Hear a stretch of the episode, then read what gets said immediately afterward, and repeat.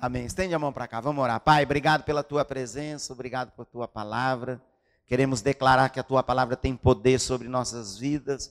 Queremos declarar a autoridade da tua palavra sobre cada coração, Senhor. Usa a vida na Raquel, segundo o teu querer e a tua vontade, Pai. Em nome de Jesus. Amém, amém.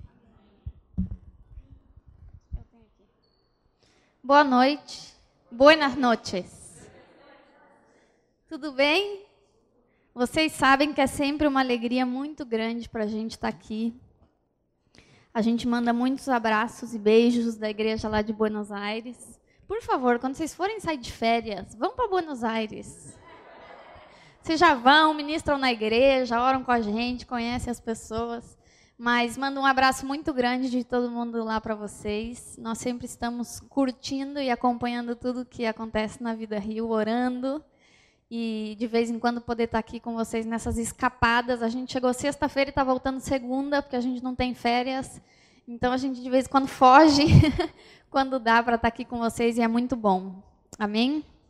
Hoje eu quero compartilhar com vocês uma palavra que Deus colocou no meu coração tem colocado, é algo que a gente também tem falado lá com a igreja em Buenos Aires. Espero que essa noite o Espírito Santo possa impactar o seu coração e fazer algo novo aqui na nossa vida e na igreja. Amém? Vamos orar mais um pouquinho? Pai, é, eu coloco diante da tua presença, Deus, esse tempo. Eu te agradeço pelo teu espírito que já está aqui. Obrigado, Deus, porque quando a gente tem fome e sede da tua palavra, Deus, é tão fácil é, nos conectar com a tua presença e sentir a tua presença. Deus, eu te louvo porque o Senhor é um Deus vivo e real. Eu te louvo porque o teu espírito já tem preparado, Deus, e separado algo para a vida rio, Deus, para essa igreja, para esse tempo, para essa cidade, Deus, e nós chamamos a existência, Pai, que a tua vontade possa se cumprir, Deus, através de cada pessoa que está aqui, Deus, e através dessa igreja, em nome de Jesus. Amém. Sabem que eu é, hoje de manhã estava lembrando, quando eu morava em Curitiba, uma vez uma amiga minha me convidou para fazer uma aula de spinning.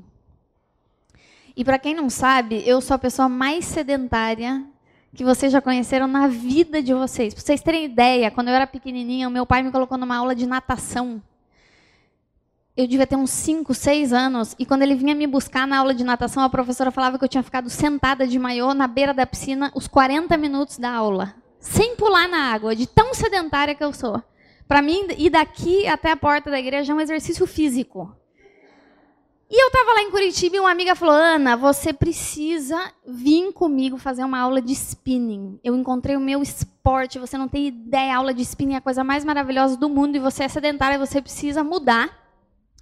E eu acho que você vai gostar da aula de spinning. Ela começou a me descrever como que era a aula de spinning. E ela falou: na academia, eles colocam uma música bem alta e uma música bem assim, tunt, tunt. Então você entra, você já sente tipo, nossa, eu quero malhar. Eu pensei, hum, eu não sinto, mas tá bom, continua.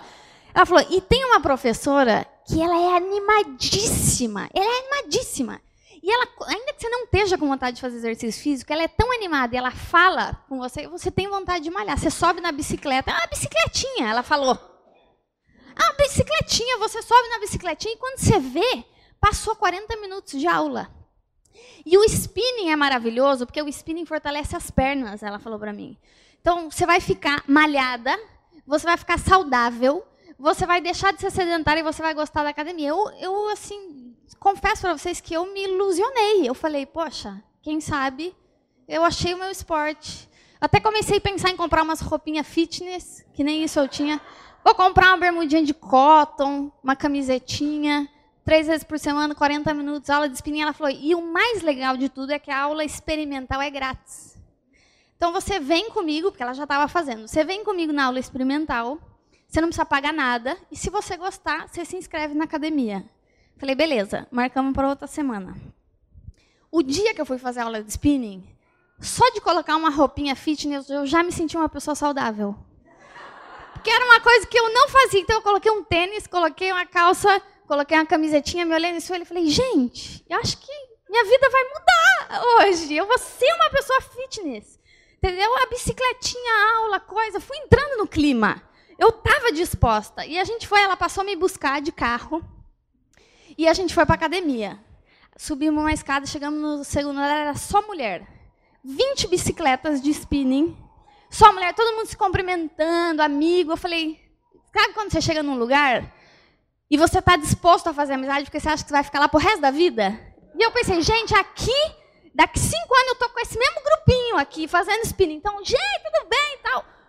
Foi começar a aula, ligar a música. Touch, touch, touch. E a professora, gente, ela, tipo assim, ela devia tomar Red Bull, porque a mulher, ela era animada. E ela falou, todo mundo sobe na bicicleta. Pensei, uh! Tipo, o negócio vai entrando em você, mesmo que você não é uma pessoa de malhar, você se sente naquele... E eu subi na bicicletinha. Agora, eu vou explicar para vocês o que é o spinning. O spinning não é uma bicicletinha. O spinning é uma bicicleta que você faz sem o bumbum estar sentado no assento. Ou seja, você faz a bicicleta o tempo inteiro na perna. E existem níveis.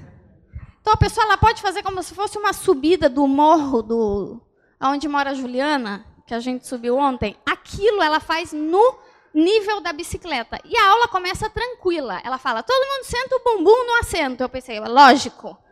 Nós estamos fazendo bicicleta". E ela começa aquela: "Vamos lá, pedalando". Eu falei: "Uh!". Olhei para minha amiga tipo: "Gente, como que eu não descobri isso antes?", entendeu? Estou na bicicleta. E aí deu dois minutos, ela falou: agora todo mundo levanta o bumbum da bicicleta. E eu levantei. Gente, eu devo ter mexido músculos da minha coxa que nunca antes eu tinha usado. Porque quando você precisa pedalar uma bicicleta sem estar com o bumbum sentado, toda a força você faz nas coxas. E aí eu comecei a falar: oh, não é muito legal o spinning.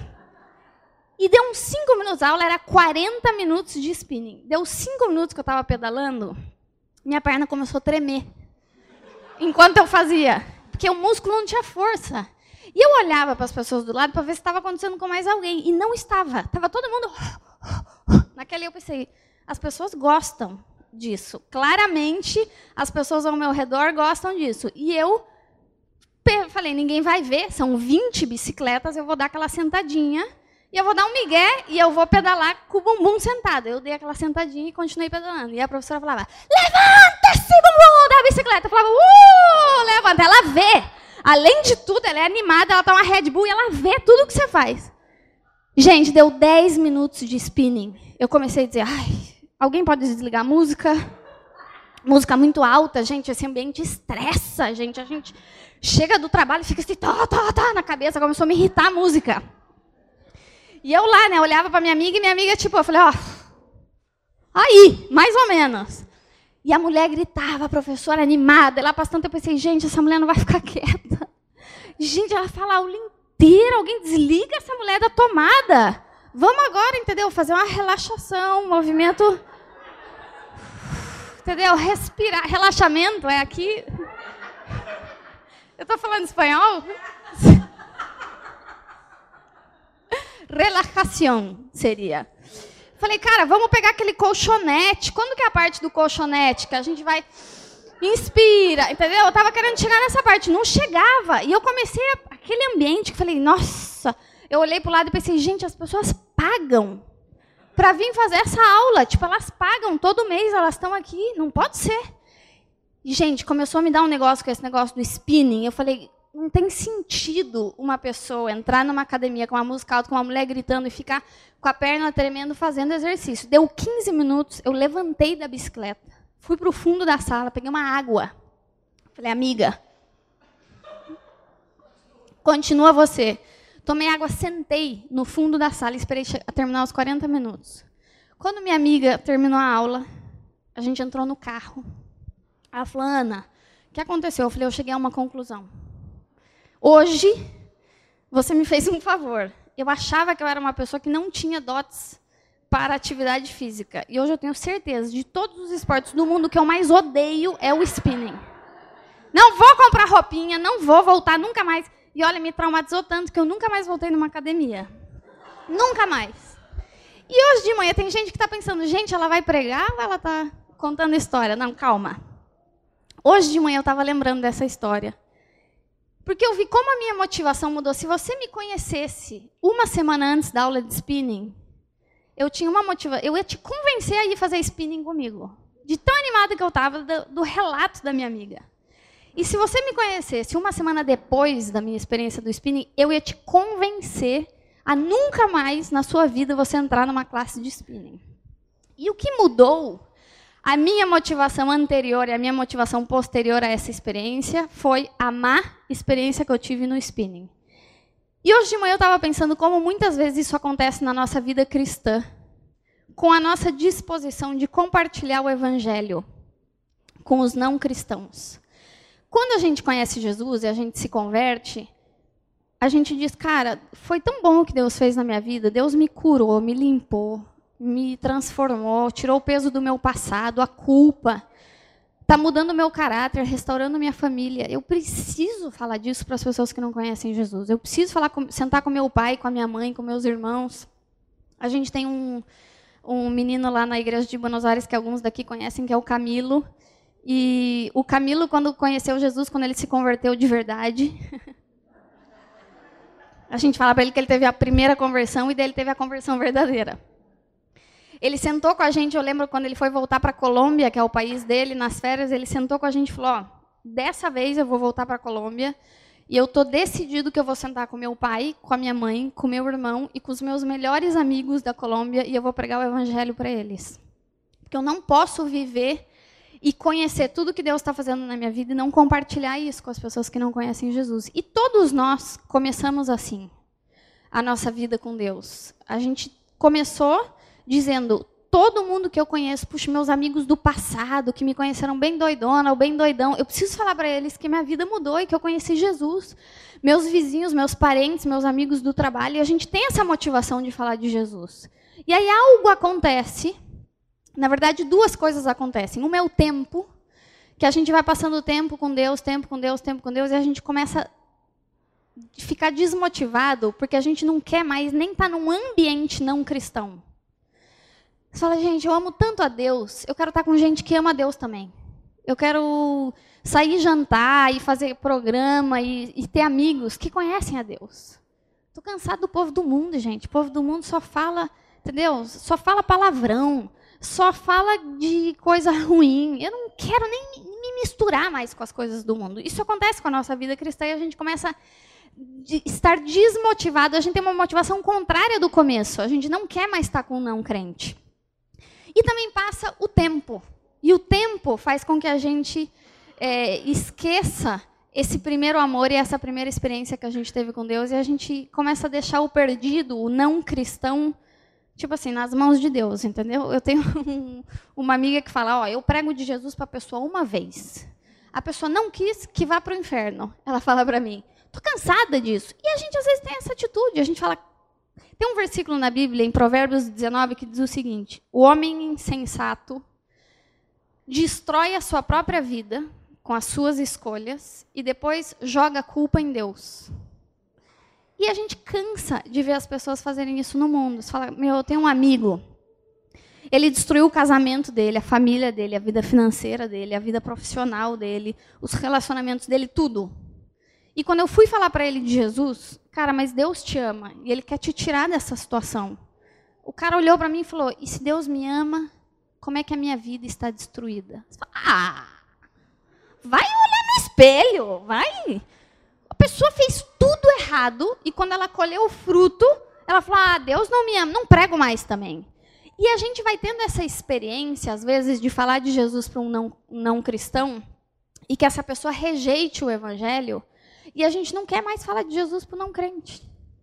E hoje eu estava lembrando da experiência do spinning. Eu falei, a gente fica traumatizado igual. E toda aquela empolgação que a gente tinha quando conheceu Jesus do primeiro amor, de compartilhar o evangelho com um não cristão, virou o contrário. A gente fala, gente, eu estou cansado de não crente, eu estou cansado das pessoas que fazem escolhas erradas. E a nossa misericórdia, a nossa compaixão pelo não cristão vai acabando.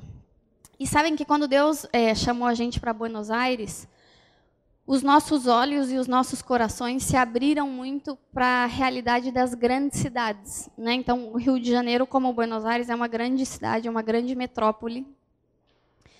E essas grandes cidades estão cheias de pessoas que não conhecem Jesus. E a gente, às vezes, cansa mais ou encontra mais resistência num ambiente assim, porque nas grandes cidades as pessoas estão perdidas em muitas crenças. Então tem o cara que acredita na meditação, na yoga, no horóscopo, no espiritismo, no candomblé, na igre... é tanta coisa misturada. E às vezes quando a gente se aproxima de um não cristão para falar de Jesus, a gente encontra uma coisa tão bagunçada na cabeça dele e tanta resistência que a gente fala o seguinte: as pessoas estão fechadas para o evangelho. Nossa, o que a gente mais escuta lá em Buenos Aires quando a gente fala que foi para lá para plantar uma igreja é, Poxa, aqui as pessoas são fechadas para o evangelho. As pessoas são fechadas para o evangelho. Mas na verdade, quem está buscando um horóscopo ou a yoga ou uma meditação ou o espiritismo que seja está buscando a Deus. Essas pessoas estão buscando respostas. Só que elas estão buscando as respostas nos lugares errados e elas estão debaixo de confusão. O que elas precisam é que alguém ajude elas nesse caminho de busca a encontrar Jesus. Então eu sempre falo, não, as pessoas nas grandes cidades, elas não são fechadas para o evangelho. Elas estão buscando freneticamente alguma coisa que ajude elas a entender a vida e que ajude elas a entender a Deus. E nós precisamos descobrir uma maneira de apresentar Jesus para essas pessoas, para que elas voltem os olhos delas para Jesus. Então, o que eu queria compartilhar com vocês hoje, que eu dei o título dessa mensagem, é Uma Revolução na Cidade. Ou, vamos falar para cá, Uma Revolução no Rio de Janeiro. E eu queria compartilhar com vocês que vai acontecer uma revolução no Rio, vai acontecer um avivamento no Rio, quando a gente voltar a compartilhar o evangelho com os não cristãos. Não acontece um avivamento e uma revolução quando vem um ministério de fora e faz uma cruzada evangelística e vem 50 mil pessoas num estádio escutam o evangelho. E a gente fala, uau, agora a cidade foi chacoalhada. Não. Acontece uma revolução quando cada cristão, quando cada pessoa aqui de dentro da Vida Rio, pegar o círculo de relacionamentos que tem de pessoas que não conhecem a Jesus e começar a compartilhar o evangelho com essas pessoas. E essas pessoas vão conhecer Jesus, elas vão se voltar a Jesus. E aí sim o Rio de Janeiro, assim como Buenos Aires, são cidades que vão ser revolucionadas pelo amor de Deus. Você crê nisso? E tem um cara na Bíblia que eu gosto muito de estudar a história dele, porque me consola muito, que ele teve essa mudança de motivação muito brusca na vida dele, de chegar ao ponto de não querer compartilhar a palavra de Deus com os não cristãos, de tão cansado que ele estava do pecado do povo. E esse cara é Jonas. Então, se você está com Bíblia e quiser abrir comigo, eu queria ler Jonas capítulo 3, o versículo 2 ao 4. Vocês conhecem a história de Jonas. Deus chama Jonas para ir para Nínive, que era uma cidade que estava em muito pecado. E Deus já tinha se cansado do pecado de Nínive. E a mensagem que Deus fala para Jonas pregar em Nínive não era uma mensagem de salvação. Era uma mensagem de destruição. Então Deus se cansou de dar chances para que as pessoas de Nínive se arrependessem. E Deus fala: Jonas, eu preciso que você vá para Nínive e que você anuncie que eu vou destruir a cidade por causa do pecado deles. Mas Jonas estava tão cansado do pecado das pessoas, e ele estava tão sem compaixão que ele falou: Eu não quero ir, porque vai que as pessoas se arrependem. E se elas se arrependerem, elas se voltam para Deus. E Deus, eu sei que é um Deus misericordioso, ele vai perdoar o pecado deles de novo e ele vai restaurar a cidade. E eu não quero isso. Então, Jonas foge do chamado que Deus deu para ele. E a gente sabe que Jonas, a gente pode saber que Jonas era um homem de Deus, porque Jonas ouviu a voz de Deus e porque Jonas recebeu uma tarefa de Deus. Deus não dá a tarefa de falar dele para alguém que não conhece a ele. Deus não ia chamar um cara que não tem relacionamento com Deus absolutamente nenhum para dizer, vai para Nínive e fala de mim e fala que eu vou destruir a cidade. Jonas era um cara que andava com Deus, só que Jonas cansou do pecado dessa cidade. Ele fugiu depois a gente sabe toda a história. Ele, é, ele vai pega um barco para ir para Tarsis, que era o lado contrário de Nínive. Tem uma tempestade, ele cai na água, ele é tragado por um peixe.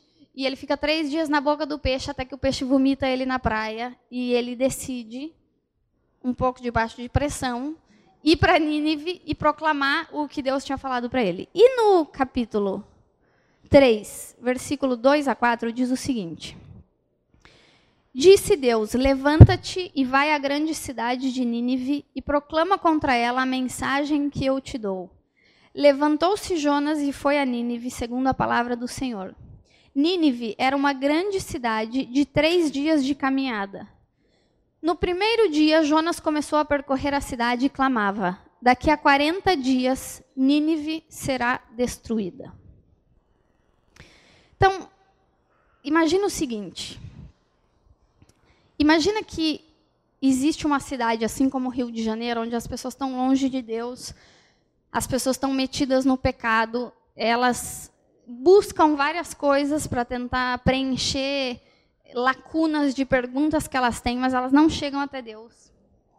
E mais ou menos numa cidade assim, Deus envia Jonas e fala para Jonas proclamar uma mensagem de destruição. E a única pregação que Jonas fez, segundo esse, esse versículo que a gente leu, é: daqui 40 dias Nínive será destruída.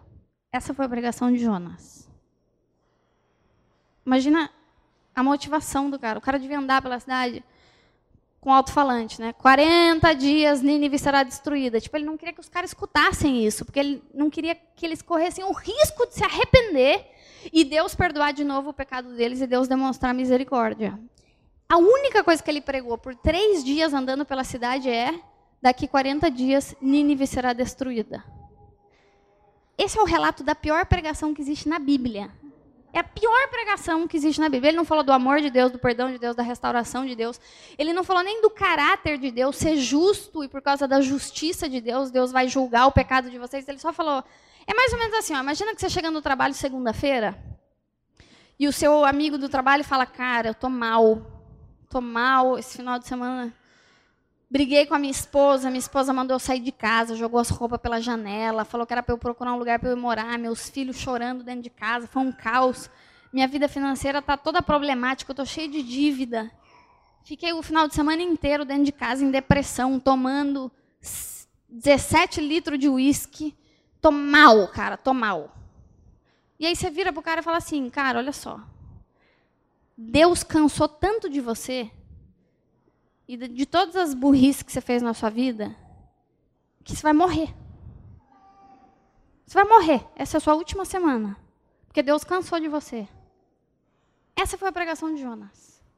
Agora, imagina que esse amigo volta na terça-feira e fala assim para você: Cara, eu pensei no que você falou ontem para mim. Eu voltei no carro do trabalho pensando isso, que Deus ele cansou, o que fez todo sentido na minha cabeça. Então eu entrei na minha casa, fechei a porta, ajoelhei, coloquei a cara no chão e comecei a pedir perdão para Deus por todas as coisas que eu tinha feito durante a minha vida e que tinham irritado a Deus, que é o meu pecado. E cada vez que eu pedia perdão por uma coisa, vinha mais uma coisa na minha cabeça que eu fiz. E enquanto eu fui pedindo perdão, eu consegui entender cada escolha que eu fiz na minha vida, como essas escolhas elas entristeceram a Deus. E eu fiquei duas horas e meia no chão me arrependendo dos meus pecados e confessando diante de Deus. E eu lembrei que teve uma vez, há uns anos atrás, quando você era mais amoroso, que você falou para mim que tinha um versículo na Bíblia que dizia que Deus amou tanto o mundo que ele enviou Jesus. Eu me lembrei de alguma coisa assim. E eu falei, Deus, se você mandou Jesus para a terra, me perdoa.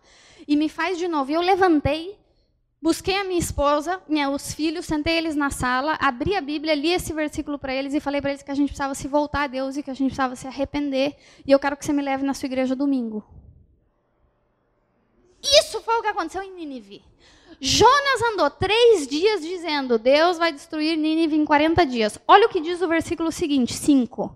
Os ninivitas creram em Deus e proclamaram um jejum e se vestiram de pano de saco, desde o maior até o menor. E quando a notícia chegou ao rei de Nínive, ele se levantou, tirou de si as vestes reais, se cobriu de pano de saco e assentou-se sobre cinzas. E ele fez uma proclamação e disse: Por mandato do rei e dos seus nobres, não provém, não provem coisa alguma nem homens, nem animais, nem bois, nem ovelhas, não comam, não bebam água. Os homens e os animais devem estar cobertos de pano de saco e clamarão fortemente a Deus e se converterão, cada um do seu mau caminho e da violência que há nas suas mãos. Quem sabe Deus se voltará e se arrependerá e se apartará do furor da sua ira, de sorte que nós não pereçamos. Quando Deus viu as obras deles e como se converteram do seu mau caminho, se arrependeu do mal que tinha dito que lhes faria e não o fez. Então, eu tenho um consolo para dar para você. Se você acha que você é um cara muito ruim para pregar para o não crente, você não pode ser pior que Jonas. Gente, você não pode ser pior que Jonas. Ainda assim que você convida seu amigo não crente para vir jantar na sua casa. E no meio do jantar ele fala, cara, e como que vai lá aquele negócio lá da sua fé, lá da sua igreja? E você fala, cara, Jesus vai voltar. Entendeu? Ele vai julgar o mundo, você precisa se arrepender. E depois você fala, nossa, meu Deus, o que, que eu falei? Não é pior que Jonas. Não é. Jonas, ele fez a pior pregação que existe na Bíblia. Ele não tinha motivação, ele não tinha compaixão. E a única coisa que ele falou é: Deus vai destruir vocês. E sabe o que aconteceu? O Espírito Santo pegou o testemunho da boca de Jonas, que é a única coisa que Deus precisa para trazer salvação à vida de alguém, e fez esse testemunho dentro do coração das pessoas dar fruto de arrependimento. Então hoje eu estou aqui para falar uma coisa para você. A salvação do Rio de Janeiro, a salvação dos seus familiares, a salvação dos seus amigos, dos seus conhecidos, não depende da qualidade da sua pregação. A salvação dessa cidade depende do seu testemunho somado à ação do Espírito Santo. Se o Espírito Santo tomar o testemunho da sua boca, ele pode transformar esse testemunho em fruto de arrependimento no coração das pessoas. E isso é o que a gente não entende. E a gente tem medo de pregar para o não cristão, porque a gente pensa que a gente precisa saber pregar. Por onde eu começo? O que, que eu falo?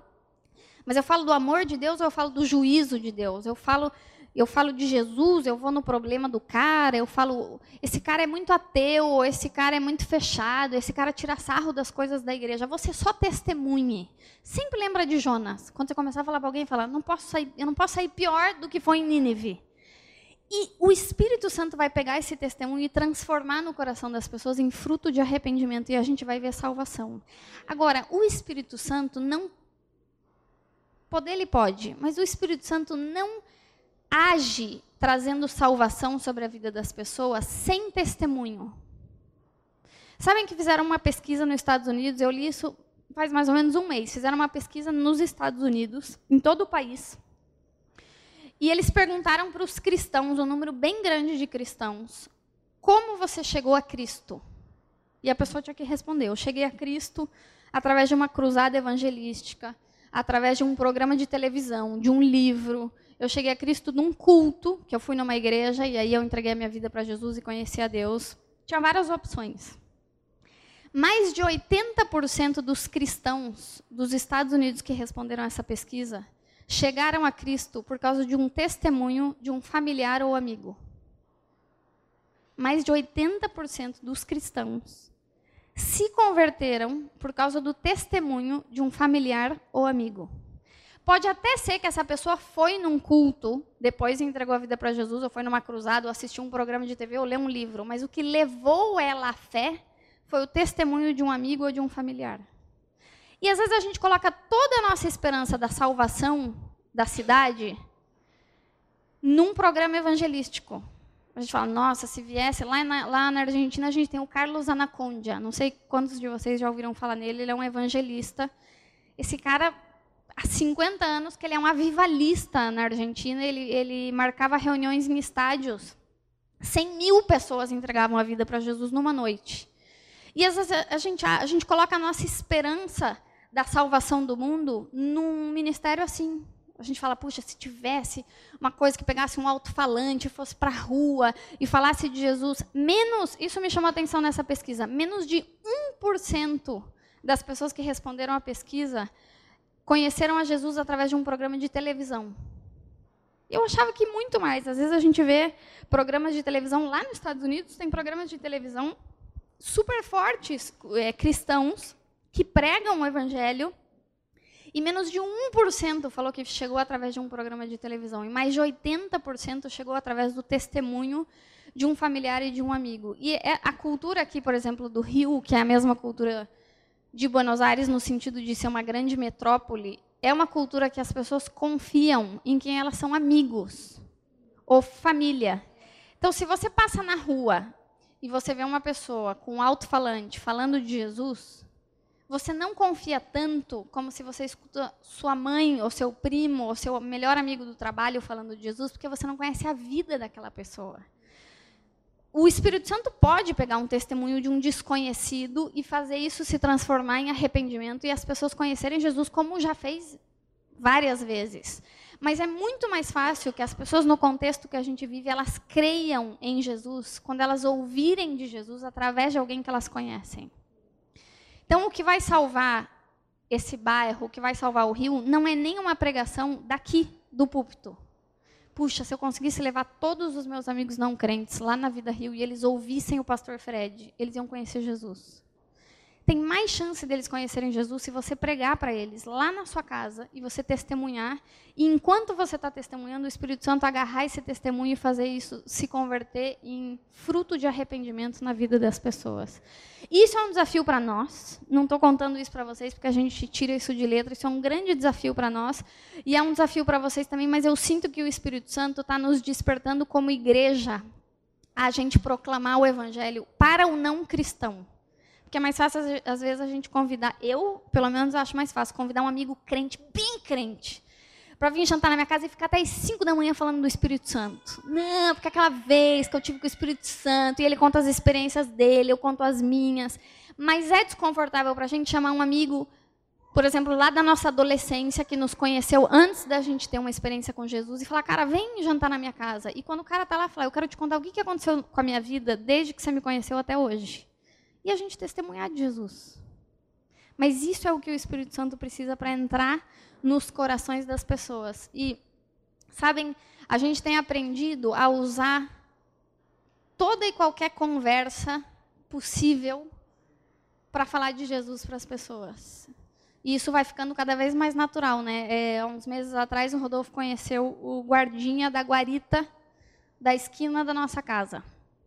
Lá no bairro que a gente morava, tinha cada cinco quadras tinha uma guarita e tinha um guardinha. O cara fica o dia inteiro dentro daquela guarita.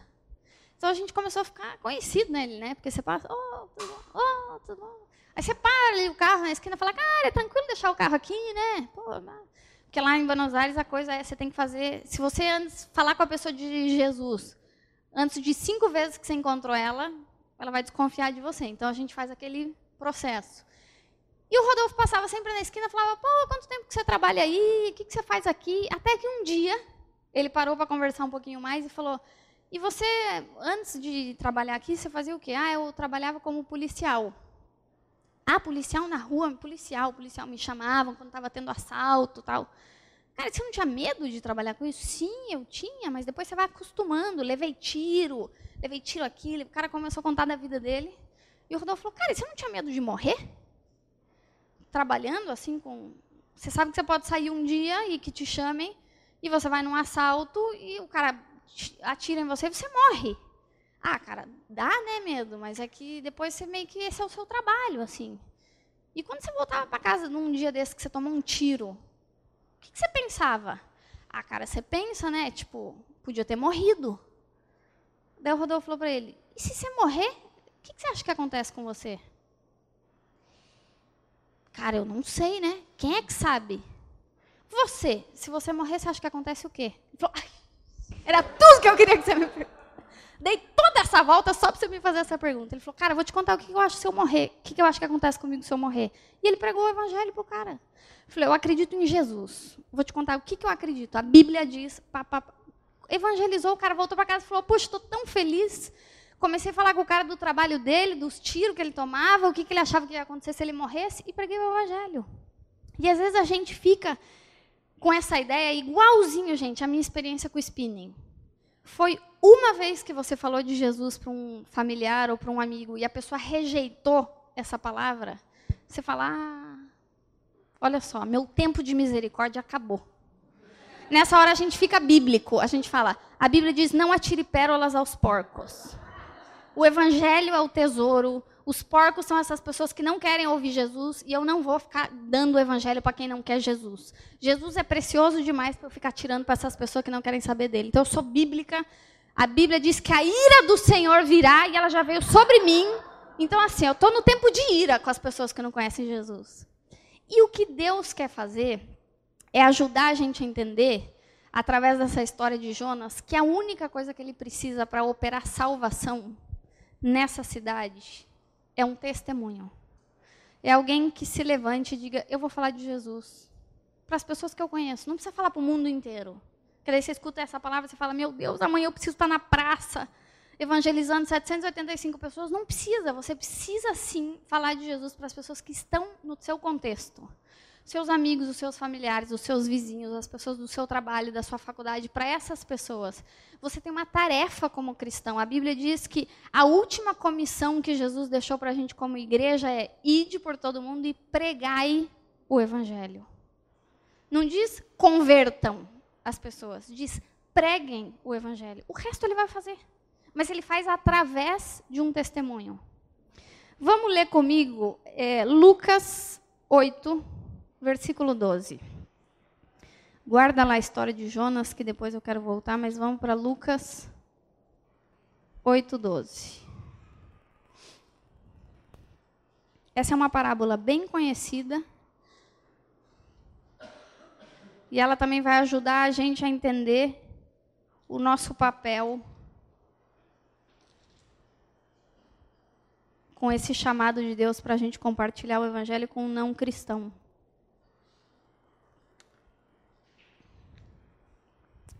É, do versículo 12 ao 15, vamos ler de Lucas 8, diz assim: Os que estão à beira do caminho são aqueles que ouvem e depois o diabo vem e lhes tira do coração a palavra para que eles não sejam salvos. Os que estão sobre a pedra são os que, ouvindo a palavra, a recebem com alegria, mas como não têm raiz, apenas creem por algum tempo e, na hora da provação, se desviam. A que caiu entre os espinhos são os que ouviram e, com o passar dos dias, são sufocados com as preocupações e riquezas da vida, e os seus frutos não amadurecem. Mas a que caiu em boa terra são os que, ouvindo a palavra, a retêm com um coração honesto e bom e dão fruto com perseverança. A Bíblia aqui está falando sobre a, a parábola do semeador. Então, ela diz que o semeador saiu com sementes e que parte dessa semente caiu entre as pedras, parte entre os espinhos, parte no caminho e parte caiu na terra boa.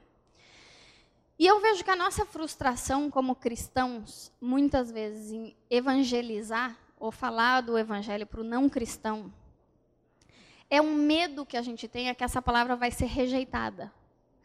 E a gente toma a rejeição da pessoa ao evangelho como uma rejeição a nós. E você tenta, uma, você evangeliza um amigo, ele não quer. Você evangeliza dois, não quer. Você evangeliza cinco, não quer. Você fala a mesma coisa que eu falei depois da aula de spinning. Eu não sou uma pessoa evangelista. Eu não tenho o dom de evangelismo. Eu não sou bom para pregar. Eu já tinha esse sentimento, mas agora, depois que eu evangelizei cinco amigos, eu estou seguro. Eu não sou um cara bom para ganhar as pessoas para Jesus. Mas olha só, a Bíblia, quando ela está falando sobre evangelismo, porque depois Jesus explica a parábola e ele fala: Cada semente é a palavra de Deus que caiu no coração das pessoas. Então as pessoas receberam a palavra do Evangelho. E Jesus ele está explicando e ele fala, olha, os primeiros eles ouviram, mas logo que eles ouviram o diabo roubou a palavra. O segundo grupo de pessoas ouviu, recebeu, mas a provação fez com que elas esquecessem a palavra. Um terceiro grupo de pessoas ouviu e as riquezas, as vaidades do mundo roubaram essa palavra. E um quarto grupo de pessoas recebeu a palavra e essa palavra deu fruto.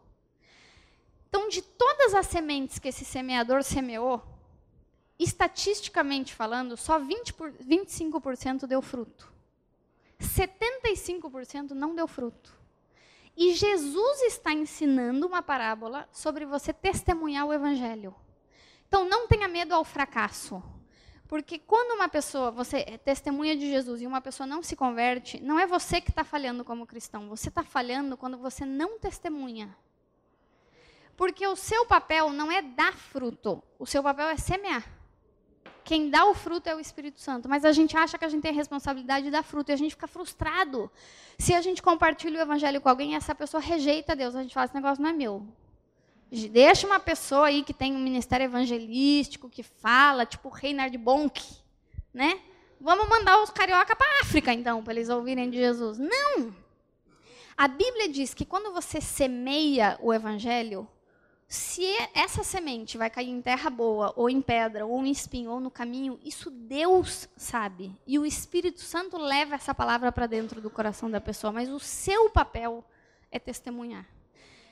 Porque se o semeador não tivesse sementes e ele não tivesse semeado, o fruto dele teria sido zero. E porque ele semeou 400 sementes, ele colheu 100. E você pode dizer, pô, mas ele não colheu 300. Ou seja, 75% da semente que ele se deu ao trabalho de semear não deu fruto. Pois é, mas se ele não tivesse semeado, ele não teria 25%. Então pensa assim, não é que é assim, tá? Estatisticamente que você vai convidar quatro amigos e um vai se converter. Eu só estou te dizendo que biblicamente você pode ficar bem com o seu fracasso. É verdade, biblicamente você pode ficar bem com o seu fracasso, porque eu entendi quando eu li essa parábola que quando eu falo de Jesus para as pessoas, desse ponto para frente, não é mais o papel do semeador. Porque o semeador ele não é responsável pela terra, ele é responsável pela semeadura. E eu entendi isso, isso foi libertador para mim. Eu peguei todo mundo do meu trabalho, eu fiz uma listinha e eu falei: eu tenho que ir um por um. Quantas dessas pessoas vão vir para a igreja? Quantas vão aceitar Jesus? Quantas vão receber? É entre elas e Deus. Agora, se eu sair dessa empresa e essas pessoas não tiverem ouvido o evangelho, eu falhei como semeadora. Que outro cristão elas vão conhecer? A gente tem uma outra desculpa para não pregar para o não crente, que a gente pensa assim: pô, mas eu vivo numa cidade que é, num país que é evangelizado. As pessoas têm acesso ao evangelho. Essa pessoa que trabalha comigo, se ela chegar em casa à noite e ligar a televisão, ela pode ouvir um programa cristão e ela pode ser evangelizada. Ela pode ligar a rádio e ela pode ouvir falar de Jesus. Então não é que necessariamente eu preciso falar de Jesus para ela. Mas isso é um engano.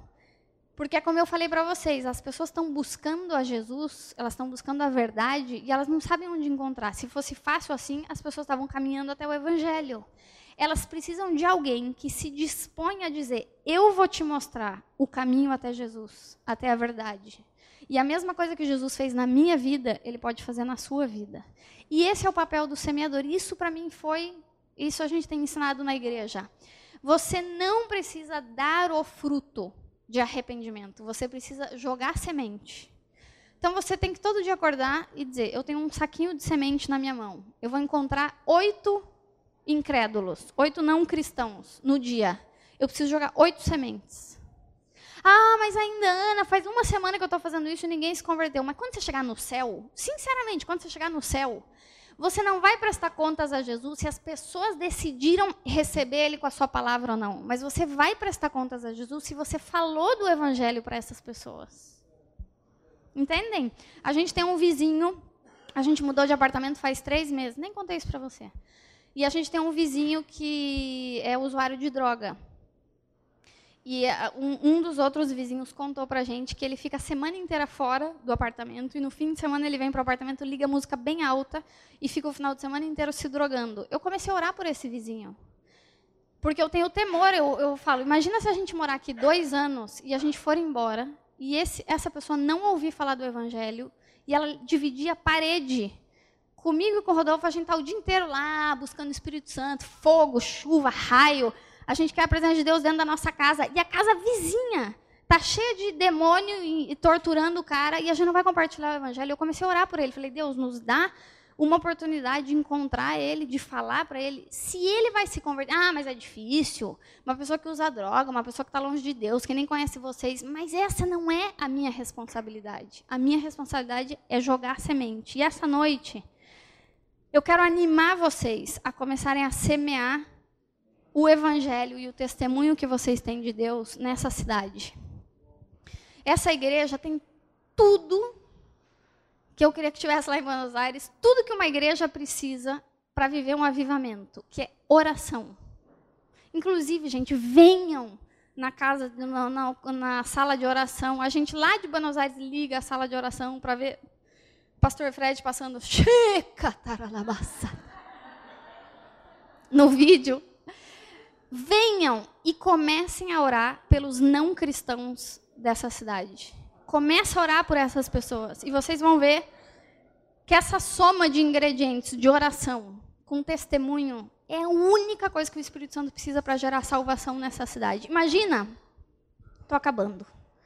Imagina que você tem na sua casa, naturalmente falando, você tem uma pia com uma torneira que sai água. Sim? E na cidade onde você mora, falta água. E todas as pessoas que moram nessa cidade estão morrendo de desidratação. E esta torneira que você tem na sua casa, você não paga água. Você foi abençoado e justo no seu terreno existe uma fonte de água e sai água nessa torneira e você tem acesso à água. Se você deixar o dia inteiro a torneira ligada saindo água, você não vai precisar pagar nada.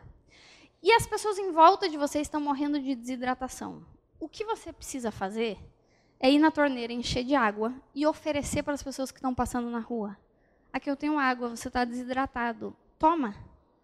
Você, se você disser, eu não vou oferecer para ninguém, eu vou ficar dentro de casa tomando água, porque eu não sei quais dessas pessoas que estão lá fora que vão aceitar água e quais que vão rejeitar.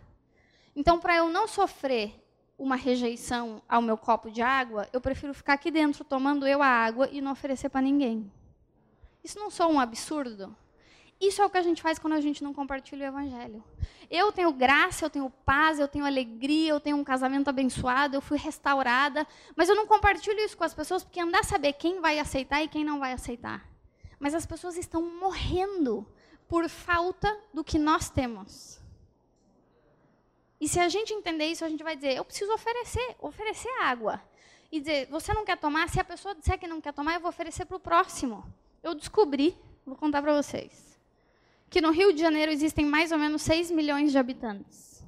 Correto? Desses 6 milhões de habitantes, 4 milhões e 700 mil não são cristãos. Ok? 4 milhões e meio, vamos dizer assim, não são cristãos. Ou não se dizem cristãos. Pode ser até que esteja mais, e que parte desse 1 milhão e meio que se diz cristão não seja cristão. Mas existem 4 milhões de pessoas e meia que dizem que não conhecem a Jesus. Então tem 4 milhões e meio de sedentos nessa cidade. E aqui existe uma fonte de água. E o que a gente precisa fazer é começar a oferecer essa água para as pessoas que não conhecem a Jesus. E o Espírito Santo vai usar. Gente, se o Espírito Santo usou Jonas para converter uma cidade, eu quero só voltar no livro de Jonas e ler o último versículo para vocês verem o que aconteceu com essa cidade, com essa pregação péssima de Jonas. O capítulo 4 diz o seguinte.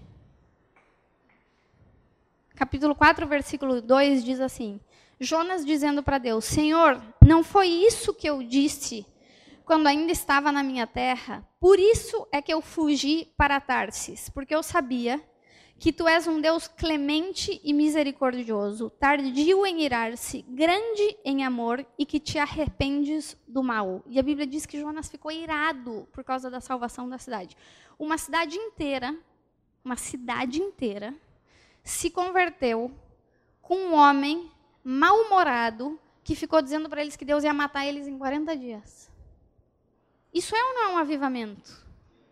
É um avivamento. E não tinha uma boa pregação, mas tinha um testemunho e o agir do Espírito Santo. Vocês têm uma pregação muito melhor que a de Jonas. Vocês têm vida de oração e vocês têm uma fonte de água brotando aqui no seio dessa cidade para essas pessoas que estão sedentas de Deus. Então eu vou te dar três desafios práticos. Deixa Deus falar com você e te desafiar a como você pode ser uma pessoa que vai semear a palavra de Deus, mas eu quero te dar três desafios práticos. O primeiro é que essa semana você convide uma família ou um casal, um amigo não cristão para vir jantar na sua casa. Queria que você fizesse isso, que você chamasse. Às vezes a gente, olha só como o problema é grave. Às vezes a gente fala, não tenho um amigo não cristão. Não tenho.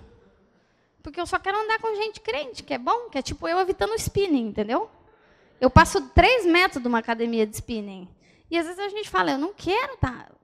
Então começa a lembrar dos seus amigos antes de você ser cristão, ou dos seus familiares, ou faça amigos não cristãos e chama aquele cara lá do seu trabalho, da sua faculdade, que é aquele cara mais assim, que você fala, esse cara tá perdido. Chama essa pessoa para vir jantar na sua casa. Conversa com ela sobre qualquer coisa. E eu tenho certeza que Deus vai te dar uma oportunidade de contar seu testemunho. E você vai ver quão, quão grandes são as coisas que Deus pode fazer quando você testemunhar o evangelho para um não cristão. Desafio número um. Desafio número dois que você essa semana faça uma lista de todas as pessoas que você conhece, que são pessoas do seu contexto e que não conhecem Jesus. Pode ser familiares, amigos, pessoas da faculdade, do trabalho, ex-amigos, aqueles amigos que você levava para bagunça e que depois você conheceu Jesus e você precisou deixar essa bagunça. Esse pessoal tem gente que ainda não conheceu Jesus e não ouviu falar do Evangelho. Faz uma lista com esses nomes e começa a orar por eles. Começa a orar pelo nome. Gente, isso muda tudo. A gente começou a orar pelos nomes das pessoas que a gente queria evangelizar. Eu comecei a orar pelo meu chefe. Meu chefe é um médico.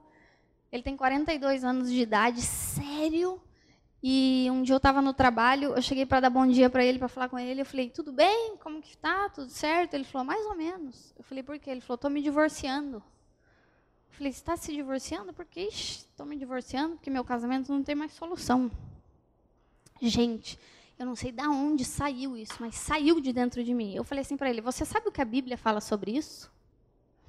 Ele falou: Não, eu não sou uma pessoa cristã. Falei: A Bíblia diz que quando Deus une, não sei de onde saiu isso. A pessoa não é cristã. Não podia falar assim com ele, é meu chefe ainda por cima. Eu falei para ele: a Bíblia diz que quando Deus une um homem e uma mulher num casamento, Deus une para que exista fidelidade. E se você está me dizendo que você está se divorciando da sua esposa, você está sendo infiel ao que Deus estabeleceu para seu casamento. Então você está falhando com Deus e como homem de deixar sua esposa. Você casou na igreja? Ele falou, casei. Você fez voto? Ele falou, fiz. Eu falei, o voto falava até o divórcio ou até que a morte nos separe? Até que a morte nos separe. Então você é um homem que não tem palavra. Eu falei isso para o meu chefe. Falei, você é um homem que não tem palavra, porque você não está cumprindo o que Deus te falou. Ele virou para mim e falou assim, mas o que, eu preciso fazer? falei, você precisa ligar para ela e pedir perdão. Você precisa ligar para ela, pedir perdão, dizer que você vai voltar. Gente, eu cheguei no dia seguinte, ele falou, ô, oh, eu fiz o que você falou. Eu liguei para minha esposa, falei, a gente casou para ser fiel até o fim. Ela falou, da onde saiu isso? Mas eu estava orando por ele, pelo nome dele, porque era uma das pessoas que eu conhecia que não eram cristãs. Deus vai começar a abrir portas para vocês de conversas com pessoas não cristãs para vocês compartilharem o evangelho. Então, essa semana vocês vão jantar com uma família não cristã, vão fazer uma lista de pessoas não cristãs para orar. E o terceiro desafio é que nesses próximos meses, todos os domingos, antes de vir para cá, você vai chamar um convidado não cristão. Você vai se surpreender. Não fica chateado com os nãos. Lembra da parábola do semeador. Você está jogando semente. está jogando semente, pode ser que ela caia no caminho, pode ser que ela caia nas pedras, mas pode ser que ela caia na boa terra. E você não sabe qual é a boa terra. A Bíblia diz que a gente não deve reter a mão de semear, porque a gente não sabe quando vai vir o fruto. Então, Deus sabe, a gente só precisa estar semeando, semeando, semeando. Então, faz esse propósito. Cara, todo domingo, vou deixar no meu celular, às três da tarde, um alarme. Eu vou chamar alguém para vir junto comigo no culto. Eu vou orar pelos meus amigos não cristãos. E essa semana eu vou estar com alguém e eu vou orar para Deus me dar uma oportunidade de compartilhar o evangelho. E se você é muito ruim para pregar, tipo, muito ruim, que você fala, cara, uma vez eu fui pregar para uma pessoa, eu falei dos cavalos amarelos de Apocalipse e a pessoa não entendeu nada. Ainda assim, o Espírito Santo pode usar o teu testemunho para trazer salvação. Eu creio, eu creio isso lá para Buenos Aires, eu creio isso para o Rio, que o avivamento que Deus quer trazer sobre as nações e que quando a Bíblia fala que a gente vai fazer coisas maiores do que as que a gente lê na Bíblia, esse avivamento ele necessariamente fala de salvação. Não é só um avivamento que a igreja vai experimentar de Deus. O mundo vai ver Jesus através da igreja. E a salvação só pode ser salvação para os não cristãos, porque os salvos estão dentro da igreja. Então, o avivamento, sim, a gente vai ficar mais santo, a gente vai ficar mais cheio de Deus, mais cheio do Espírito Santo, a gente vai ver milagre, a gente vai ver os dons do Espírito Santo, mas necessariamente o avivamento fala de salvação para o mundo. E se 80% dos cristãos de hoje dizem que chegaram na igreja pelo testemunho de um amigo ou de um familiar, o avivamento vai vir com testemunho dos cristãos para os não cristãos. Eu creio nisso.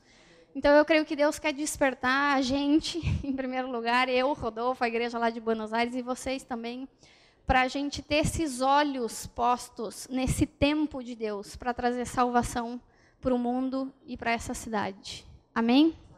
Queria te convidar a fechar seus olhos aí no teu lugar, a abrir as tuas mãos, colocar a tua vida diante de Deus.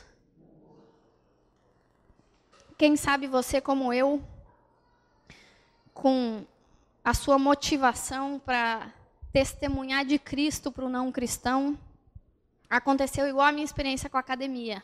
Você foi, tentou, estava animado, mas você teve uma experiência negativa e isso te desanimou. Ou o tempo foi passando e você foi perdendo relacionamentos não cristãos, você foi ficando cada vez mais num contexto cristão e isso foi dificultando essa vida de dia a dia para você testemunhar do Evangelho. Mas essa noite, eu quero que você permita o Espírito Santo acender de novo no teu coração esse clamor e essa compaixão pelos perdidos. Que você permita o Espírito Santo trazer à tua memória pessoas que estão no seu contexto, pessoas do seu trabalho ou pessoas com quem você estuda que estão longe de Deus, que estão clamando, que estão sedentas. E que você veja quão fácil é semear, quão fácil é oferecer, quão fácil é testemunhar. Que você deixe o Espírito Santo essa noite te levar a entender que o fruto produz Ele, mas que o Espírito, o Espírito de Deus está buscando pessoas dispostas a serem uma voz para essa cidade, a serem uma voz para o perdido, a testemunharem o que Deus fez na sua vida, a testemunhar o que Deus faz na sua vida. E que se essa é a disposição do teu coração, essa noite você possa dizer isso para Deus: Senhor, usa-me, usa a minha vida, tira todo medo, todo receio, todo preconceito que talvez eu mesmo tenho de trazer a tua palavra para aqueles que não te conhecem. Tira do meu coração nessa noite, Deus, talvez até mesmo o cansaço e a ira santa com aqueles que te rejeitam. E faz de novo, Deus, acender no meu coração um clamor e um desejo de ser luz nas trevas. Tua palavra diz que ninguém acende uma lâmpada e coloca ela embaixo da cama, ou esconde ela embaixo de uma mesa. A luz se coloca num lugar alto para que ela ilumine. Deus, que eu seja essa luz, que eu proclame a tua palavra, que eu proclame o teu evangelho. Cada pessoa que eu conheço, que ainda não te conhece, que ainda não proclama o teu nome, Deus, que eu possa semear, que eu possa ser um semeador. E permita o Espírito Santo, enquanto a gente vai tomar aqui dois, três minutinhos para orar, permita o Espírito Santo acender no seu coração e despertar o seu coração para que você possa ser uma voz que vai testemunhar a respeito do que Deus fez na sua vida nessa cidade. Em nome de Jesus.